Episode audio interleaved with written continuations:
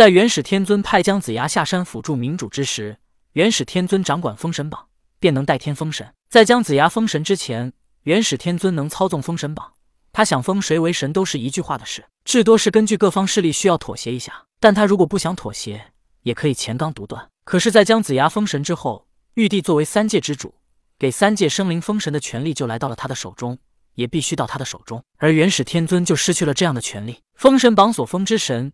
也即是元始天尊所封之神，这是红军老祖当初便定下的封神事宜，与红军老祖因果纠缠很深，所以玉皇大帝也不能更改。可是只要元始天尊没有封的神，玉帝只要在前面加上一个名目，便能封神。比如太白金星封董为泰山山神，还有现在陆压的昆仑山山神。听着头顶上方传来太白金星封陆压为昆仑山山神的声音，元始天尊面色阴冷，可随即就恢复了古井无波。玉帝，本以为你曾一句关于因果而点醒了我。我心中对你还是感激的，可如今你却趁我稳固地府十八重地狱之后元气大伤，突然册封昆仑山山神。既然你如此想，也如此做，便休怪我不客气。玉帝给元始天尊的感觉，仿佛就是趁他病要他命一般。心中暗思，元始天尊飞上高空，来到了新晋昆仑山山神陆压的面前。太白金星与陆压见到元始天尊，躬身一礼道：“拜见天尊。”元始天尊虽然修为已达圣人之境，更是高高在上的阐教之主。可他在天庭这势力之内，并无任何职务，而天庭统管三界。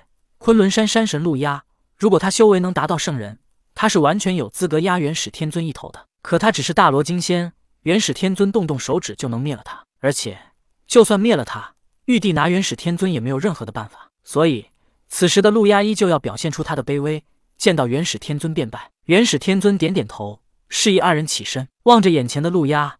元始天尊想到了他以前所做的一首诗：“不去玄斗拜老君，不去玉虚门下诺。”陆压这一句诗，似乎完全不把老子和元始天尊放在眼里。元始天尊当年得知这一句诗之后，早就想给陆压个颜色瞧瞧，但当时为了对付通天教主，他必须团结一切可团结的力量。陆压又心向阐教，所以元始天尊也并未把他如此高傲的行径放在心上，只当他是一句吹牛的话罢了。但此时，陆压却成为了昆仑山山神。还是玉帝册封，怪不得当年他就不把我和老子放在眼里。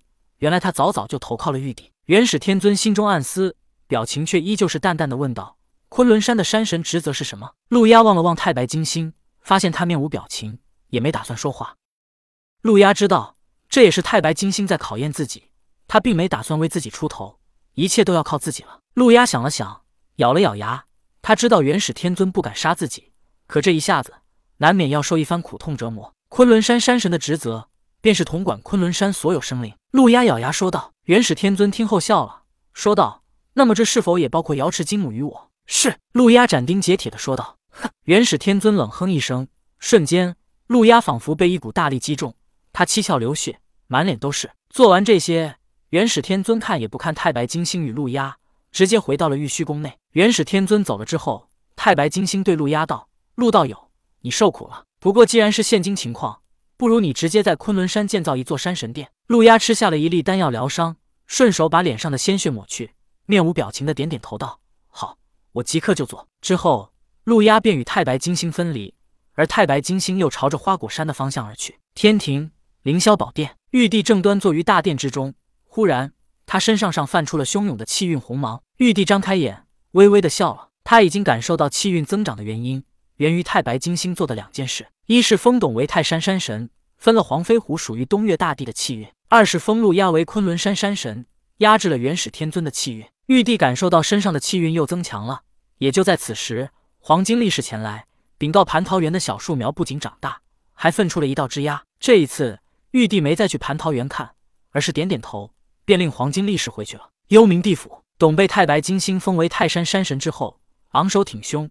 手握太白金星给他的圣旨，来到了泰山君府。他见到黄飞虎之后，也不下跪，也不再尊敬，而是拿出了太白金星给他的圣旨，横在手中，当着黄飞虎的面念道：“董商周大战奋战而死，忠心可嘉，幸得圣人提携，特封尔为泰山山神。”念完玉帝圣旨，董直接把圣旨拿到黄飞虎面前，给他观看。黄飞虎脸色阴沉，看过圣旨之后，他确定这是玉帝圣旨无疑，但他很疑惑的问道。玉帝为何会封你为泰山山神？陛下圣旨说都很明白了，我在商周大战奋战而死，忠心可嘉，哪像黄元帅背叛自己国家，投靠西岐。董不屑地说道：“当年黄飞虎背叛纣王，投靠西岐，虽然他是为了妻子贾氏，但他也确实叛国了。作为商朝士兵的董，很是瞧不起叛国的黄飞虎，而且在他眼里，黄飞虎作为镇国武成王，位高权重，深得纣王信任。妹妹黄妃还是纣王贵妃，谁反他也不能反。君不见臣妻，纣王侮辱臣妻，正所谓君不正，臣投他国。